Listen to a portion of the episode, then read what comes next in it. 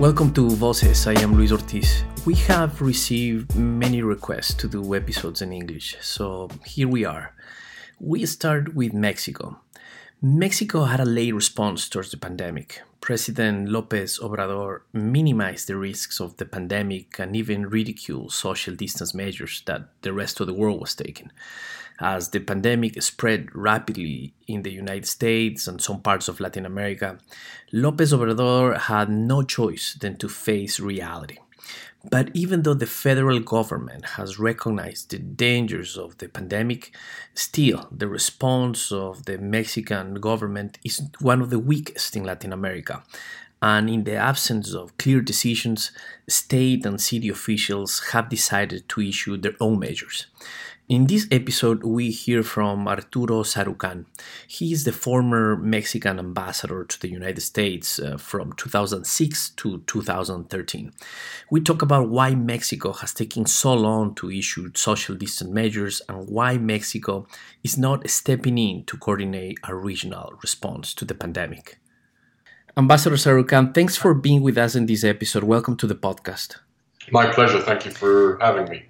Ambassador, I want to start by pointing out the experience that Mexico acquired in 2009. And that has to do with the fact that Mexico faced the outbreak of the uh, H1N1 pandemic back in 2009, which at the same time overlapped with two other issues the effects of the financial crisis that started in 2008 and the rise of organized crime in Mexico. All this created a very complicated scenario for Mexico, and its economy suffered a significant contraction and obviously had major consequences on unemployment and other indicators. So, with that difficult experience, why, in the face of the coronavirus pandemic, Mexico has been one of the last countries in Latin America to establish preventive measures and even downplay the risks? That's that's a very valid question, and and indeed, 2009 in many ways was Mexico's annus horribilis um, because precisely um, we not only got hit with uh, the global recession uh, triggered in 2008, uh, which severely amp- impacted obviously Mexico and the United States and and the joint supply and production chains that, that, that we have built in North America over the past two decades. Um, it was the year where uh, violence triggered by organized crime spiked in the face of uh, attempts by the Mexican government to push back against um, uh, these these transnational criminal organizations. And, and, then on top of that, we got hit by a pandemic that there's still discussion whether it originally started in California and then uh, uh, really became a pandemic in Mexico, which is which is where it arose, um, but also uh, an ancillary effect of, of, of, the pandemic was a huge drop in tourism uh, revenues and flows uh, for a good chunk of the spring and summer of that year. So, so in, it was really a, a, a, a four-way whammy. Um, tourism revenues, the impact of the pandemic, the economic effects of the recession, and obviously the, the challenge uh, of uh, organized crime and and the spiking violence and the narrative that that created uh, regarding violence in the international press. Um, I think that in many ways, um, one of the reasons why you've seen the Mexican government react the way that it has reacted uh, in the face of COVID 19 is because López Obrador um, back then uh, in the opposition uh, probably felt that Mexico overreacted, that Mexico uh, uh did a series of mitigation and contention and containment actions that uh, further deepened the economic effects of of the pandemic and of the economic recession, and that um, in many ways, despite the importance of what Mexico did in 2009, and I would say successfully at a very high cost, but successfully in terms of our collaboration with the United States, with CDC, with Canada, um, with the uh, WHO,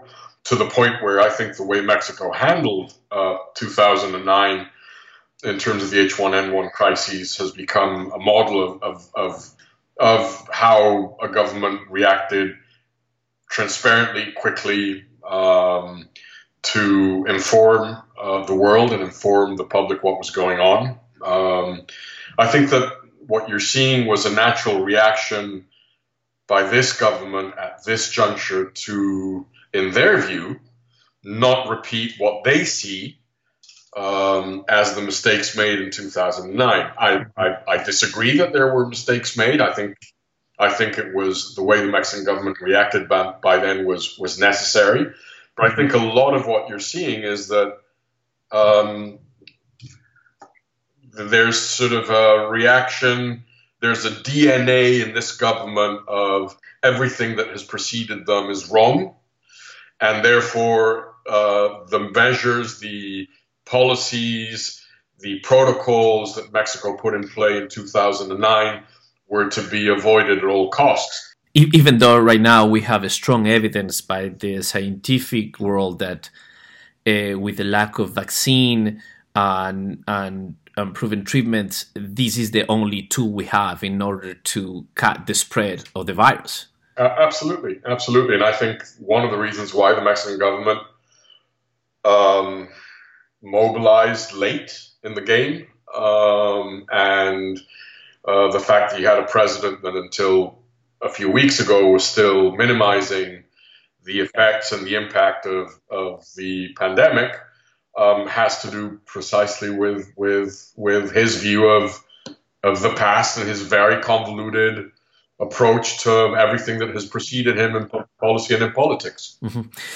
Um, one of the things that we're seeing in the United States is this uh, dispute between the federal government and state and city governments.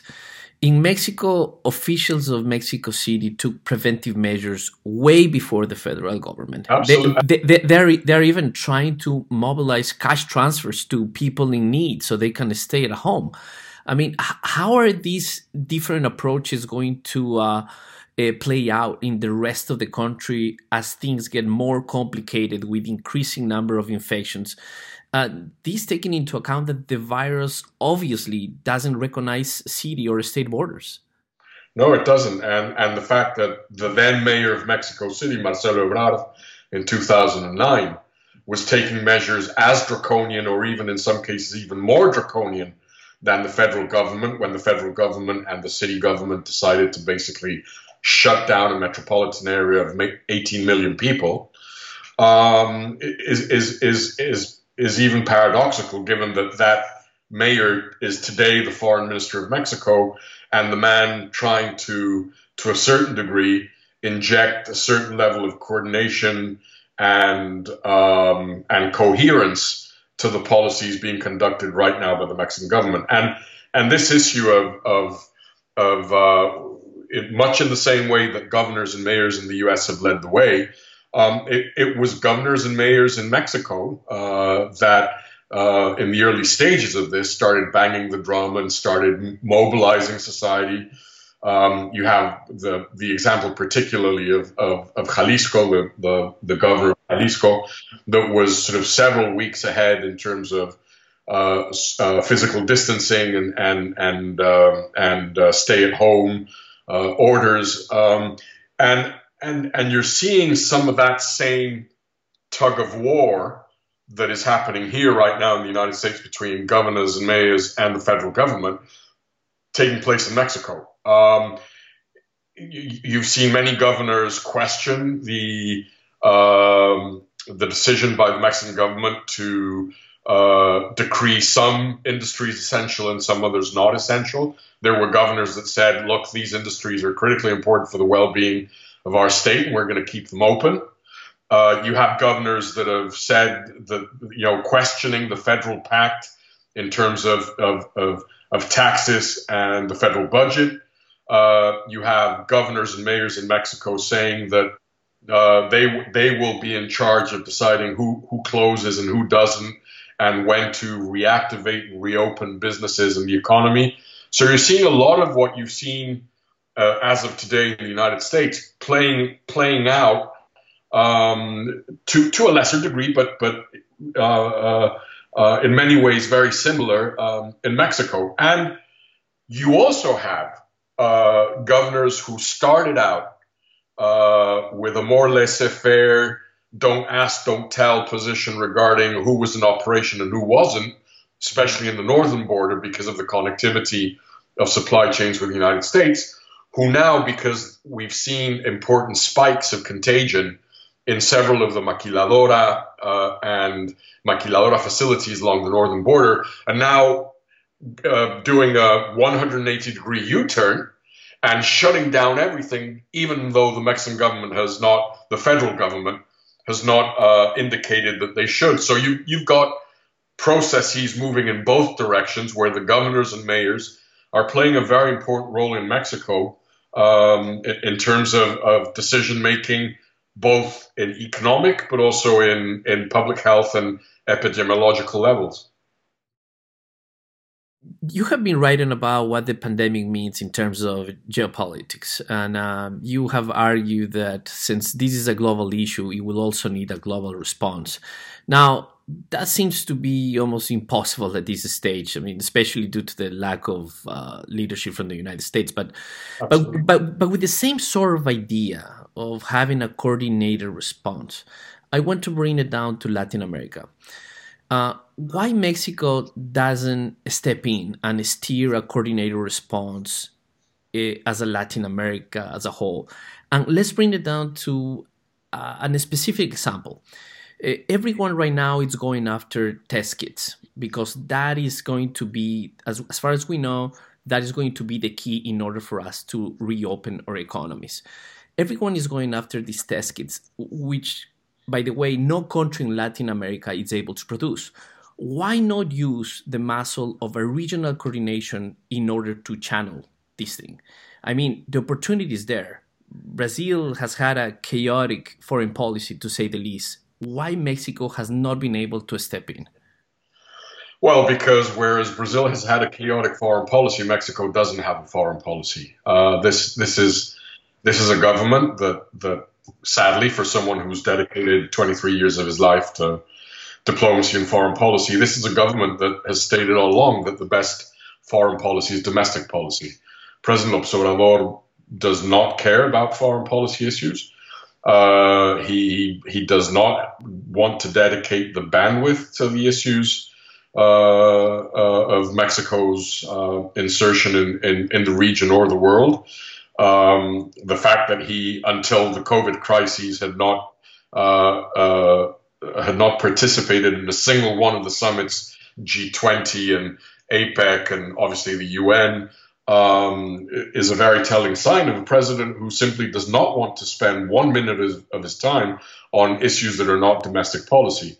So, what was already probably true of Mexico, which is a country that for many years has punched below its weight in the international arena. Now we're not even punching at all. And I think that lack of appetite, that lack of vision, in many ways preclude Mexico from playing this type of leadership role, despite the fact that its uh, uh, uh, medical uh, instruments industry is hugely important uh, for the United States. The largest uh, export, imports of medical devices in the U.S. come from Mexico. So Mexico would have the backbone because of its integrated supply chains uh, in North America, to be able to lead the charge with the rest of Latin America in, for example, finding collaborative ways of ensuring that other countries in, in, in Latin America and the Caribbean have access to critically needed medical devices and equipment. Um, so, so that, that, that is basically why, why Mexico has decided to uh, not use foreign policy as as a as an additional tool um, to to not only respond to the economic and eventual geopolitical impact of the COVID crisis, but also to um, take advantage of the vacuum that Brazil has created to to try and reoccupy some of the space that it lost to Brazil in the last decade and a half, where Brazil was much more assertive, where uh, Mexico uh, did not uh, uh pay enough attention to policy towards the region. Ambassador Sarukhán, thank you very much for your time. No, my pleasure. Thank you for inviting me.